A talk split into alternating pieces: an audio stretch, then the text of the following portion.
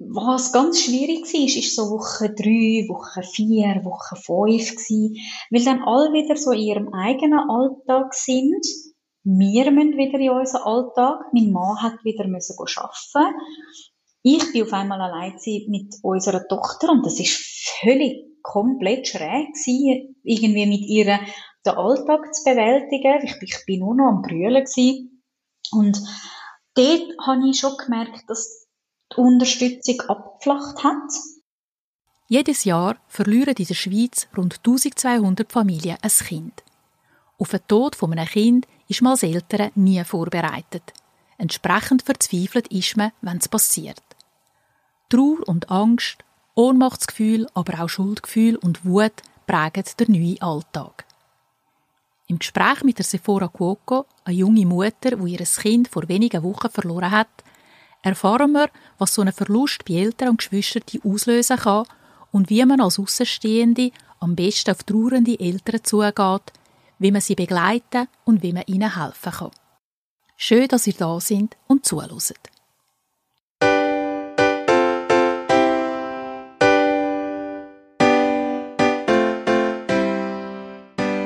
Familie von A bis Z. Das ist der Podcast von der Angelonis. Ich bin Rita Angelone und zusammen mit Experten, Fachleuten und spannenden Menschen diskutiere ich über Fragen und Herausforderungen rund um das Familienleben. Zusammen suchen wir nach Antworten, neuen Erkenntnissen und vor allem nach nützlichen Ansätzen und praktischen Tipps und Tricks, die uns als Eltern weiterbringen.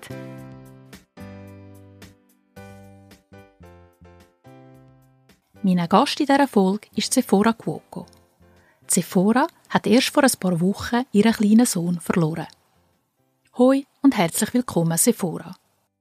Hoi, Rita. Du hast die wohl schlimmste Erfahrung gemacht, die Eltern machen können. Du hast vor kurzem deinen kleinen Bub, der Darshan, verloren.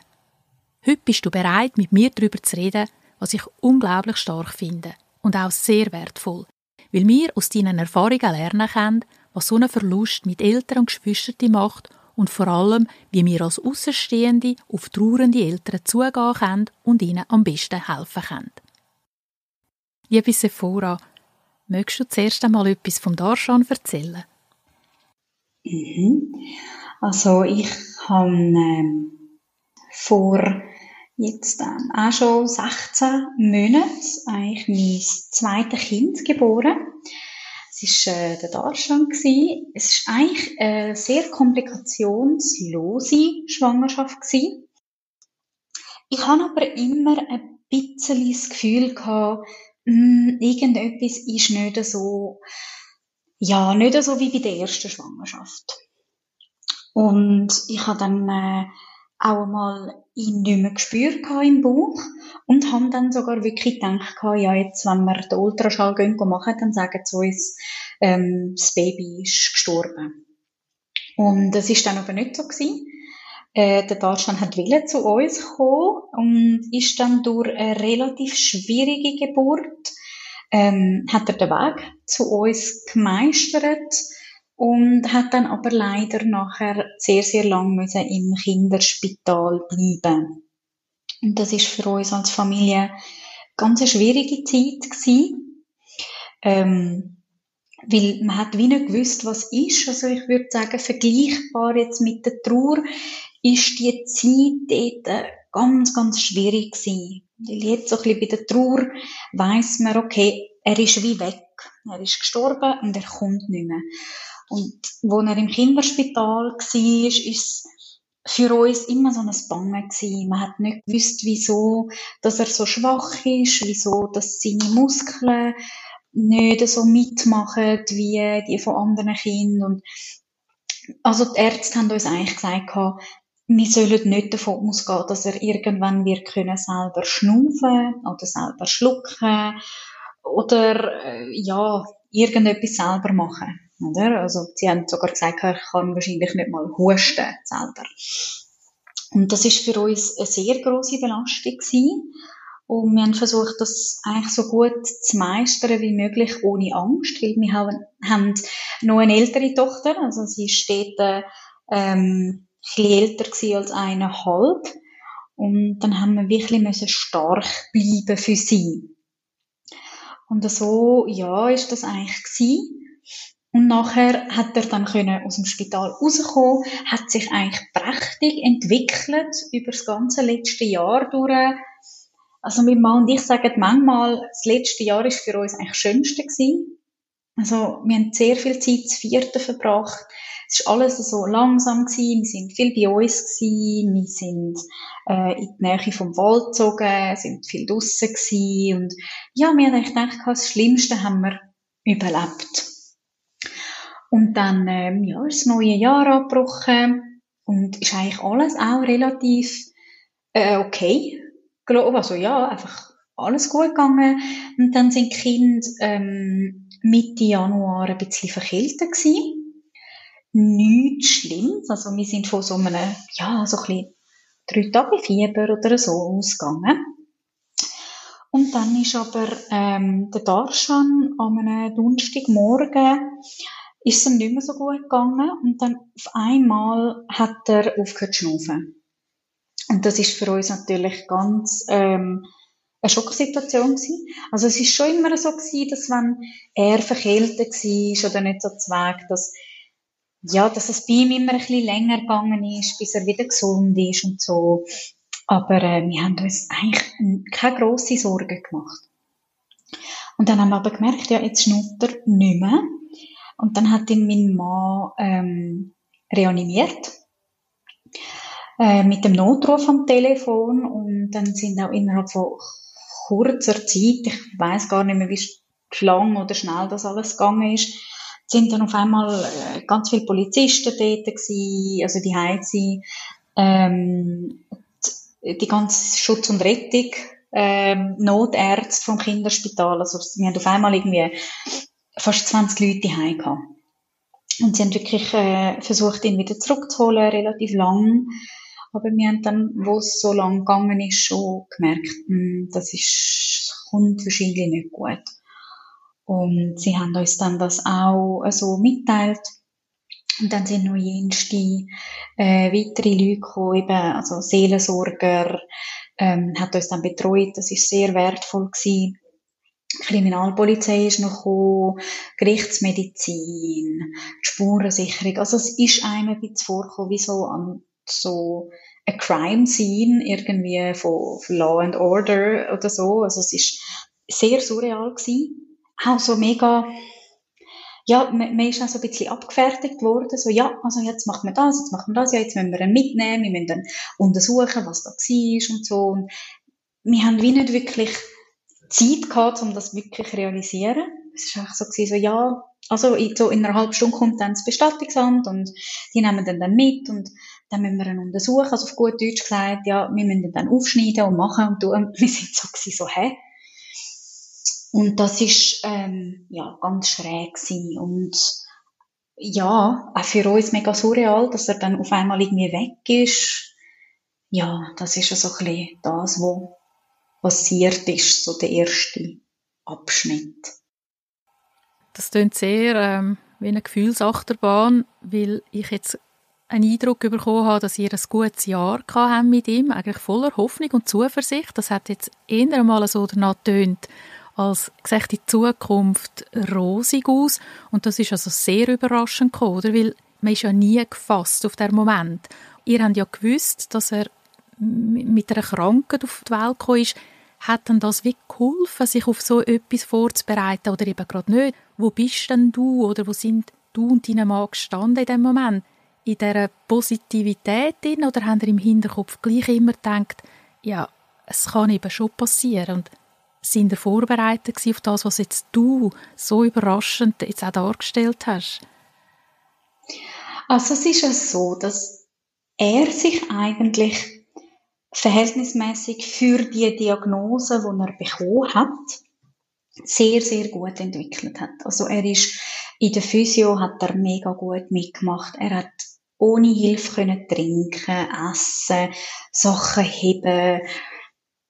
Ich sage jetzt mal, verglichen mit meiner Tochter, sie ist irgendwie mit neun Monaten gestanden und hat schon laufen ist er ein bisschen langsamer gewesen. Es ist alles ein bisschen langsamer gegangen, aber auch okay. Also wir haben uns dann auch gedacht, ja, also in fünf von zehn Jahren fragt niemand mehr.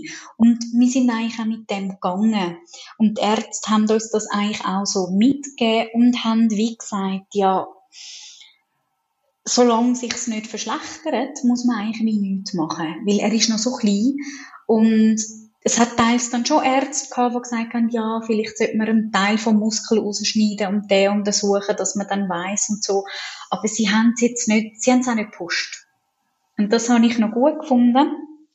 Auf der anderen Seite so ein bisschen, so die mütterliche Intuition ist schon da gewesen. Also ich habe ihn auch mich angeschaut, als er am Schlafen war und habe angefangen zu brüllen. Und ich habe einfach irgendwie das Gefühl gehabt, mh, hm, gleich irgendetwas. Und ich habe dann das immer so ein bisschen abgeschrieben und habe gedacht, ja, es ist vielleicht noch so ein bisschen halt zu verarbeiten, von dieser Zeit im Spital, wo halt doch sehr heikel war, wo wir wirklich nicht gewusst haben, ob er überlebt. Also das Baby neben ihm auf der Intensivstation ist zum Beispiel gestorben und das ist für uns so, so wow, also und ja, und ich würde nicht sagen, dass wir es ausblendet haben, aber er ist schon auch so ein bisschen der Charakter gewesen. Er hat nie wirklich preisgegeben, was ist. Also auch mit der Diagnose und auch jetzt, man weiß bis jetzt eigentlich noch nicht, was wirklich war. Sie haben ein bisschen Ahnung, sie haben ein bisschen Tests machen, aber sie warten noch auf ganz viele Ergebnisse. Also wir haben immer noch keine Klarheit. Und das, ja, ist eigentlich schon so ein bisschen seine, seine Story gewesen. Mhm. Okay, also das heißt, da sind noch Fragen offen. Du bist auch mit immer noch in dem Trauerprozess drin was wir vorgängig vor dem Gespräch ja auch schon ein bisschen diskutiert haben, der Trauerprozess, der durchläuft so verschiedene Phasen. Und auch als Aussenseiter weiß man, dass offensichtlich die Trauerphasen sich wie unterscheiden voneinander. Stimmt das? Kannst du das so auch bestätigen? Und kannst du vielleicht ein bisschen erzählen, wo jetzt dein Weg, ja, wo du durchgegangen bist und wo du heute stehst? Ich denke, es ist ohnehin ja noch sehr viel, wo auch vor uns steht. Das ist alles noch sehr frisch. Aber siehst du da so eben die sogenannten typischen Prozesse, die da stattfinden? Kannst du uns da ein bisschen einführen? Ja, also was sicher ein großer Punkt war, ist am Anfang so ein bisschen die Fassungslosigkeit, wo man einfach man glaubt nicht, und auf einmal hat man ganz viel Zeit. Also wir haben zwei Kinder unter zweijährig und da hast du einfach keine Zeit mehr für nichts. Also ich meine, wir haben teilweise nicht mal Zeit gehabt, um irgendwie essen oder alleine aufs WC zu gehen. Und jetzt hat man so viel Zeit und man ist so viel allein und mit dem konfrontiert, dass man muss sich wieder mit auseinandersetzen. Und ähm, was ich am Anfang nicht geglaubt habe, also uns haben die Fachpersonen auch gesagt, ja, die Abstand zwischen diesen Trauerwellen, und das sind wirklich Trauerwellen, also es kommt einmal wie ein Tsunami und dann geht gar nichts mehr und dann geht es aber wie auch wieder vorbei. Die werden grösser. Und das habe ich, am Anfang habe ich das nicht geglaubt. Also am Anfang habe ich teilweise zwei Stunden geschlafen, irgendwie schlaflos im Bett gelegen und dann am vier schon wieder wach und hellwach. Und am Brüllen und Jetzt ist es schon auch anders. Das ist irgendwie, man gewöhnt sich langsam an den neuen Rhythmus. So Familienfeste und so zum Beispiel Geburtstag. Also meine Tochter hat Anfang März Geburtstag gehabt, ich habe Ende März Geburtstag gehabt. Und wir haben beide nur einen Geburtstag gehabt mit ihm. Und das jetzt also das erste Mal ohne ihn, das ist schon schwierig, weil es ist so, es fehlt wie jemand. Am Tisch fehlt jemand, seine Spielsachen irgendwie werden nicht mehr benutzt und ja, es ist, ja, es ist irgendwo durch auch so ein bisschen eine Wut da, auch, oder es kommt in Wellen, sage ich jetzt mal, also das, aufs Leben, aber auch irgendwo durch, ja, man, man redet dann immer so von der, von der Wut auf den Verstorbenen und das ist effektiv bei mir auch schon so gewesen, dass ich dann einmal denke so, ja, ich fühle mich wie ein bisschen ja, auf gut Deutsch gesagt, verarscht eigentlich. Dass es so ist, es ist so anstrengend gewesen, wir haben so gekämpft, wir haben so geschaut, dass, dass alles gut kommt und das ist wirklich so auf dem aufsteigenden Ast gewesen und dann kommt so etwas, wo man einfach nicht darauf vorbereitet ist, also gar nicht. Und ja, jetzt ist man irgendwie so ein bisschen da und man geht ja immer so ein bisschen davon aus, dass die Verstorbenen an einen besseren Ort kommen, oder? Und das ist auch so ein bisschen, ja, das, was für uns war und, und das ist auch so ein bisschen das, was uns ein bisschen treibt. Oder? Dass so ein bisschen die Phasen, ja, auch, dass man, ich schaue sehr gerne zum Beispiel Videos an. Also ich habe ganz viele so ganz banale Sachen gefilmt, oder? Oder gefüttert. Und das gibt mir sehr Halt, weil es zeigt ihm dann irgendwie beim Essen oder er hat so ein kleines, so, wie so ein Laufdings gehabt, wo man dann so reintut und er dann so rumkriecht. Und wo er mit dem umeinander gefahren ist, die haben, das sind ganz so Sachen, die, die fehlen einfach, weil, wenn meine Tochter zum Beispiel in der Betreuung ist, ist es einfach ruhig, die. Es ist einfach so, ja, einfach eine neue, eine neue Situation, wo, wo einen dann wütig macht. Und ich denke mir dann so, es, es leben so viele ignorante Menschen und so ein unschuldiges Wesen irgendwie muss gehen. Und ja, das ist schon schwierig. Also teilweise, ja, oder dass man in so eine Gleichgültigkeit kommt, weißt, wo, wo einem einfach alles egal ist. Es hat alles keinen Wert mehr. Das ist, ja, es ist einem gleich irgendwie, ob die Sonne scheint oder nicht. Oder ob man gegessen hat oder, also es ist einfach alles egal, oder? Und das, ja, zum dort rauskommen oder zum dort nicht in eine Depression gehen, das ist schon schwierig. Und das, ja, da haben mein Mann und ich wirklich Glück, dass wir einander wie so fast ein bisschen abwechseln. Also mal ist jemand im Tief und der andere im Hoch und zieht der andere wieder so ein bisschen raus. Das ist wirklich gut und wir haben da sehr viel Unterstützung im Umfeld. Also da sind wir wirklich dankbar. Gerade jetzt zum Thema Unterstützung. Gibt es da Sachen, wo du jetzt schon bereits erfahren hast, wo du kannst sagen, ganz am Anfang oder in dieser Schockphase, dort haben wir wahrscheinlich die Unterstützung gehabt, also die offiziell oder die amtliche Unterstützung, oder da kommt der Seelsorger vorbei und ich denke vielleicht auch Psychologen, die sich anbieten, einen zu unterstützen. Das kannst du uns dann vielleicht noch ein bisschen genauer sagen.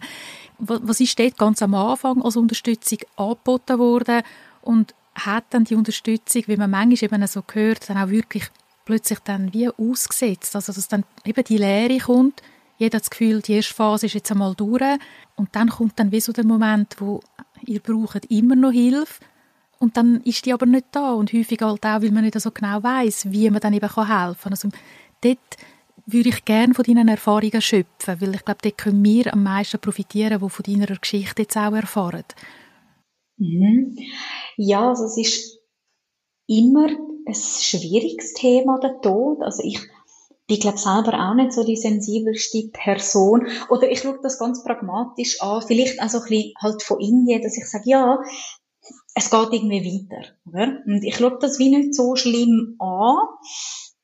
Aber wenn man dann selber in dieser Situation ist, es ist effektiv ähnlich wie nach der Geburt von einem Baby, wo so ein bisschen alle wollen helfen in den ersten zwei Wochen, also unmittelbar nachdem der Darstand gestorben ist, haben alle helfen.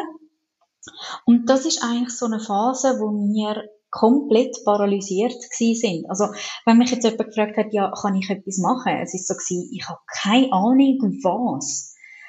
Und was ganz schwierig war, ist so Woche drei, Woche vier, Woche fünf gewesen, weil dann alle wieder so in ihrem eigenen Alltag sind.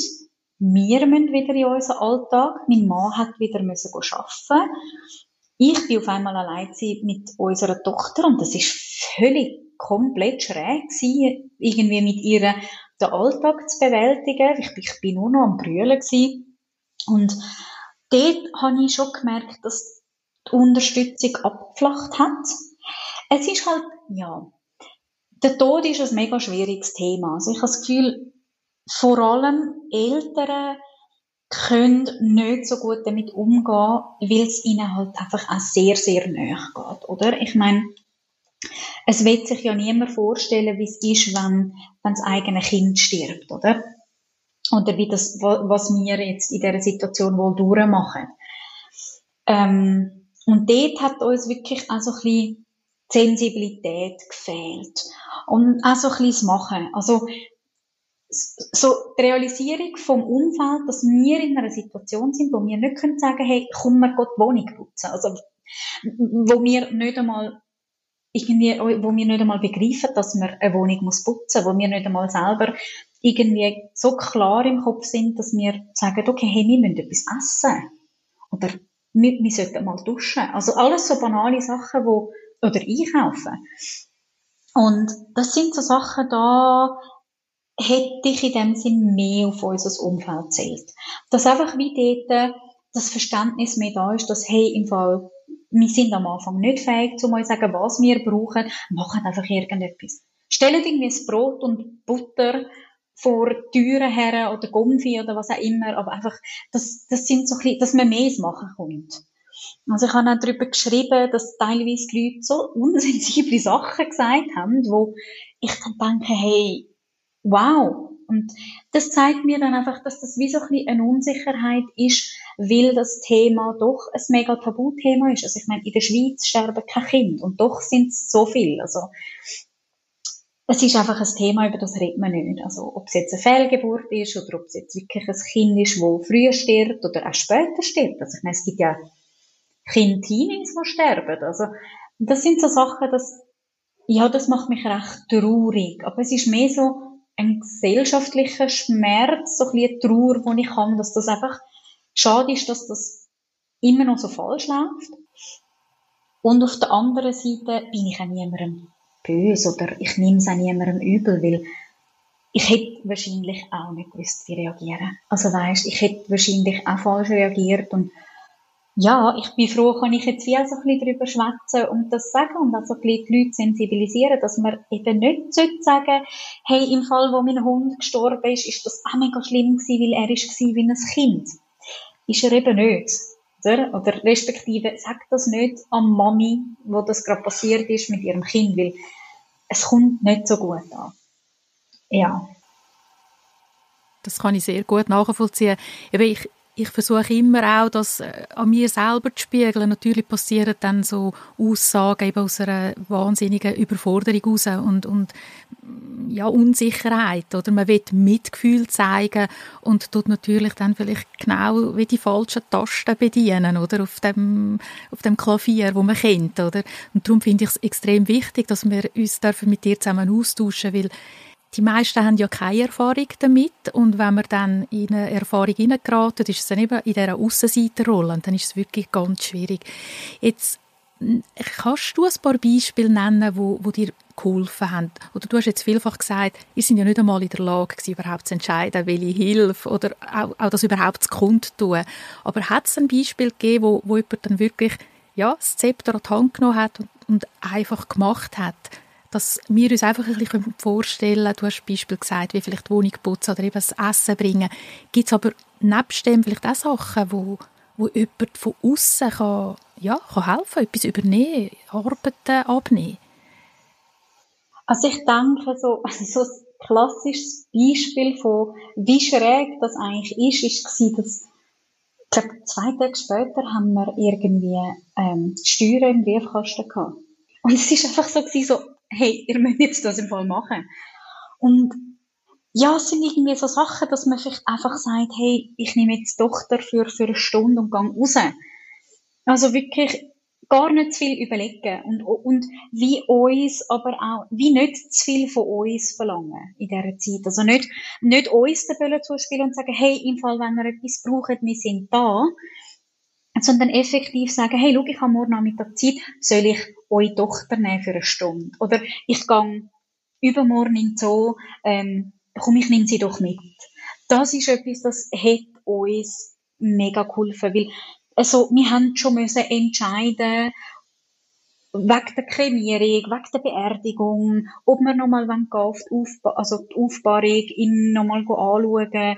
Und mein Mann ist muslimisch aufgewachsen und das ist dort auch noch ein Streitpunkt gewesen, dass man den Körper nicht darf kremieren, sondern man muss ihn beerdigen. Wir haben dann aber kremieren lassen. Also wir sind so in dem Zeug gewesen, plus noch halb angeschuldigt worden von der Polizei, dass wir eventuell etwas damit zu tun hätten, weil sie ja die ganze Untersuchung haben müssen machen, ist, wir sind wie nicht fähig gewesen. Und dort, ähm, finde ich es mega wichtig, dass man einfach das Zepter in die Hand nimmt und sagt, hey, look, ähm, ich gehe morgen Nachmittag ähm, eh auf den Spielplatz, ich nehme sie doch gerade mit.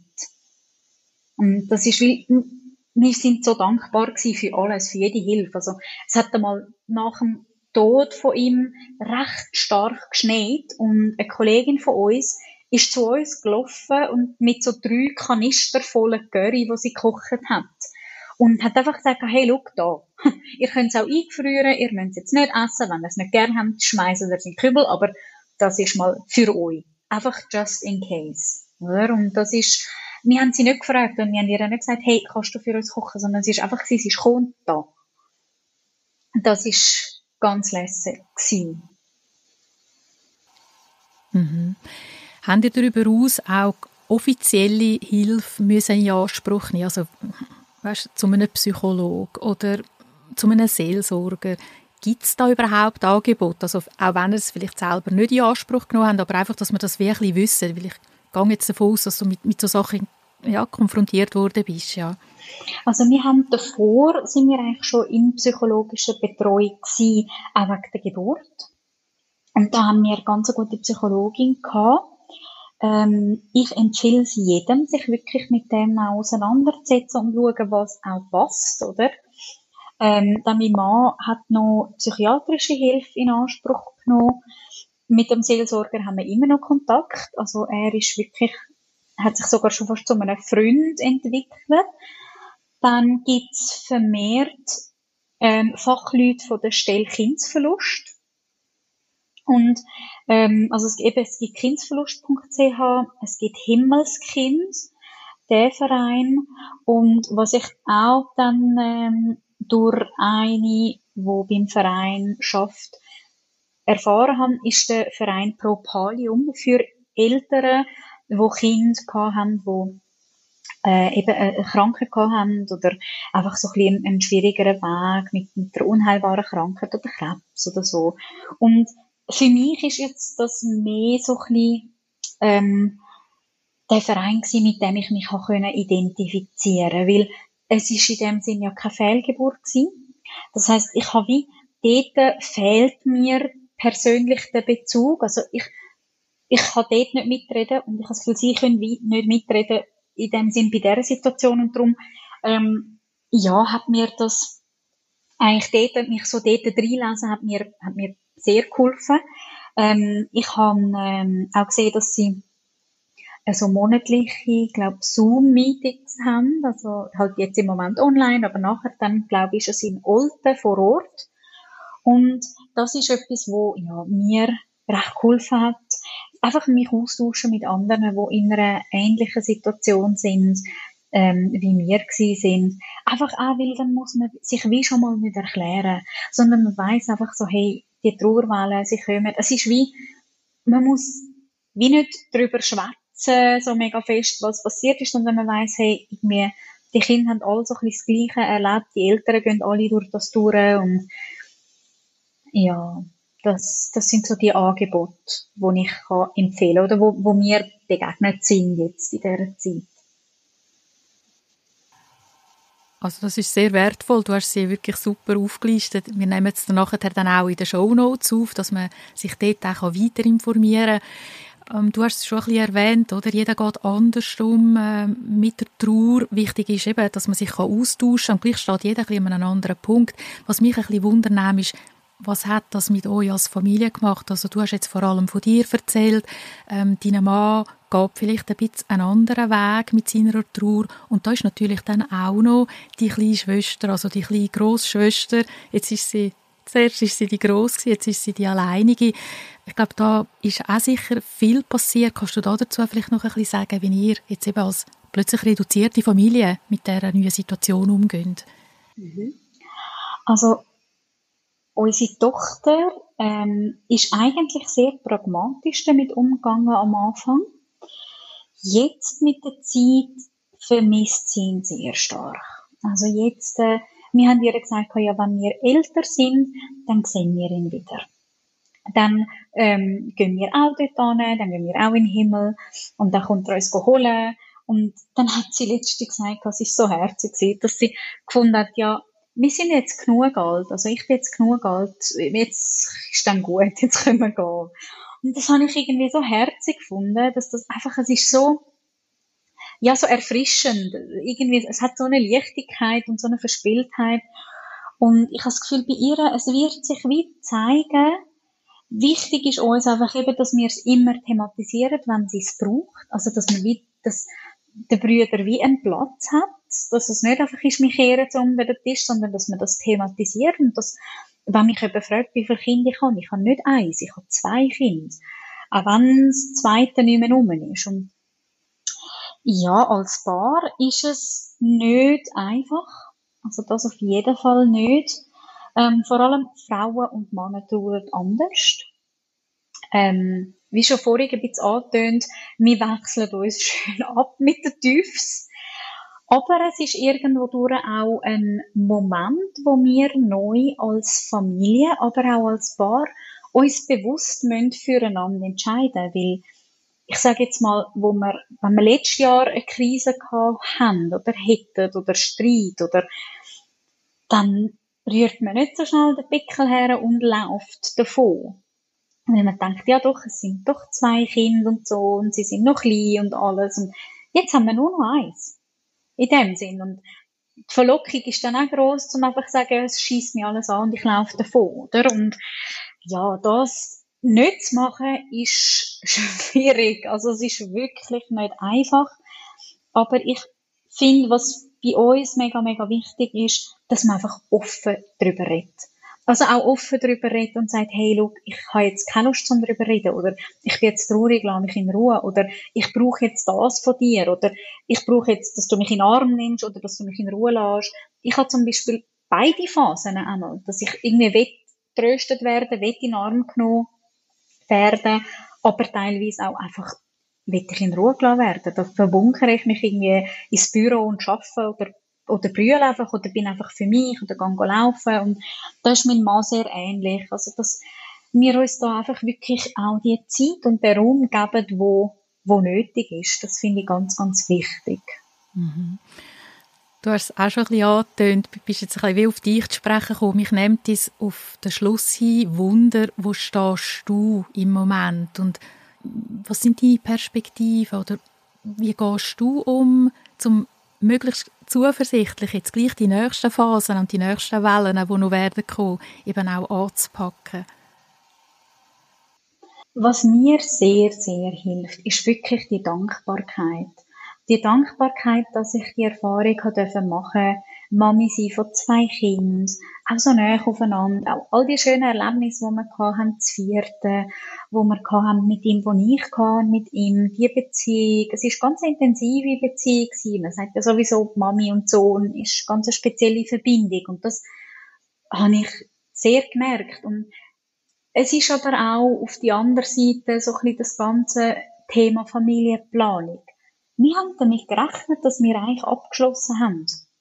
Und das ist wie auch so ein kleines Triggerthema, wo wir haben nie wollen, dass unsere Tochter ein Einzelkind ist oder bleibt. Und das ist auch so ein bisschen jetzt wie so etwas, wo, wo mich auf eine Art ein bisschen belastet, merke ich. Also es ist so ein bisschen wie etwas, wo ich weiss, hm, irgendwie deutet es vielleicht wirklich in die Richtung, dass wir nochmal ein Kind haben werden. Aber dort ist eine ganz grosse Unsicherheit. Und auf die andere Seite auch so ein bisschen eine Angst, ja, das, was ist, wenn dann jetzt nochmal ein Baby kommt und irgendwie, ich will dann nicht, dass das seinen Platz einnimmt und es sind einfach alles so ein bisschen, es ist mehr so ein bisschen der Prozess, wo gerade so ein bisschen abläuft, parallel zu der Trauer, wo dann einfach akut ist, wo im Moment irgendwie, ich, ich habe hab irgendwie ein Liebling von ihm oder ein Body von ihm in der Hand und dann, äh, ja, dann fange ich mega an brüllen oder ich schaue Videos an oder ja, es sind dann, es ist so ganz, ja, es, es läuft so ein bisschen zweigleisig. Also zum einen ist eben so ein bisschen die Trauer, aber aus der kann ich mich gut rausholen mit Dankbarkeit. Also das ist wirklich, das ist, glaube ich, das Tool, das mich jetzt am meisten hat können vor einer Depression bewahren. Also ich wirklich einfach mir jeden Tag gesagt habe, hey, es, wir haben so eine schöne Zeit gehabt. Ich bin so dankbar auch, dass er da war, dass dass auch meine Tochter einen Sohn, also einen Bruder hat und ich einen Sohn habe. Und es gibt ja so viele Pärchen, die versuchen, schwanger zu werden und es klappt nicht und so. Und dass wir das eigentlich so reibungslos auch haben können, dürfen wahrnehmen. Ja, man nimmt einfach die Sachen nicht mehr so für selbstverständlich und das hilft mir doch sehr. Liebe Sephora, wir könnten natürlich noch lang, lang über das Thema reden und ich glaube eben auch die Phase ist auch noch lange nicht abgeschlossen. Vielleicht können wir auch zu einem späteren Zeitpunkt nochmal miteinander austauschen, wo stehst, was ist passiert, was hat dir weiterhin geholfen. Ich möchte die Dankbarkeit gerade als Schlusswort auch nicht für jetzt äh, den Austausch, den wir heute haben, die Dankbarkeit, die du spürst für das, was du hast mit dem Darshan, was ihr als Familie erlebt habt, die will ich in einer anderen Form zurückgeben, im Sinne von dankbar, dass du dich so geöffnet hast, dass du uns einen Einblick gewährt hast in die Anfangsphase von dem Trauerprozess, wahrscheinlich immer noch eine recht akute Phase und umso mehr bin ich froh und dankbar, dass du uns äh, so vieles verraten hast. Das soll auch Betroffenen helfen, hoffentlich, die zuhören. Und eben nicht Betroffenen wie mir, die häufig einfach daran schauen und ein bisschen unbeholfen, nicht wissen, was machen. Da hast du uns doch jetzt auch gesagt, machen einfach. Es kann wie nichts falsch sein, sind präsent, machen einfach. Zu viel kann es auch nicht sein. Und, und wenn, dann würde man es ja dann auch erfahren. Mit diesen Erkenntnis wollen wir einmal aus dem Gespräch heute aussteigen und äh, wir werden dir weiterfolgen auf all deinen Kanälen und schauen, wie du mit dem umgehst. Du machst das grossartig. Und ich danke dir noch einmal wirklich von ganzem Herzen, dass du so offen bist und den Mut gehabt hast, darüber zu reden. In dem Sinn wünsche ich dir weiterhin viel Kraft, dir und natürlich deiner ganzen Familie. Ich hoffe, dass wir in einem späteren Zeitpunkt wieder von dir erfahren dürfen, ja, dass das Leben hoffentlich wieder ganz vieles Positives mitgebracht hat für dich. Ich verabschiede mich von dir, Sephora, wünsche dir einen schönen Tag und bis zum nächsten Mal. Danke, Rita. Bis bald.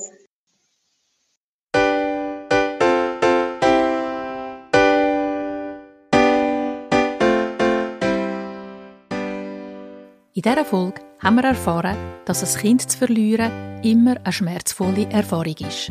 Sowohl für die Eltern als auch für die Geschwister. Es gibt aber kein Patentrezept, mit so einem schlimmen Ereignis umzugehen. Jede Mutter, jeder Vater und jedes Geschwister hat einen eigenen Weg, Trauer zu bewältigen. Sowohl für Betroffene als auch für Außenstehende ist es sicher einmal wichtig, die verschiedenen Phasen vom Trauerprozess zu verstehen. Außenstehende können am besten helfen, indem sie einfach das Zepter in die Hand nehmen und etwas machen. Gar nicht gross fragen, weil die Trauernden im ersten Moment nicht einmal in der Lage sind zu sagen, wie man ihnen helfen kann. In den Show Notes zu dieser Folge findet ihr einerseits verschiedene Links mit weiterführenden Infos zum Thema und andererseits alle Kanäle, wie ihr Sephora auf dem Netz finden könnt. Wenn euch der Podcast gefallen hat, würde ich mich sehr darüber freuen, wenn ihr ihn abonniert und auch die anderen Folgen hört. Merci vielmals fürs Zuhören. Tschüss zusammen und bis zur nächsten Folge.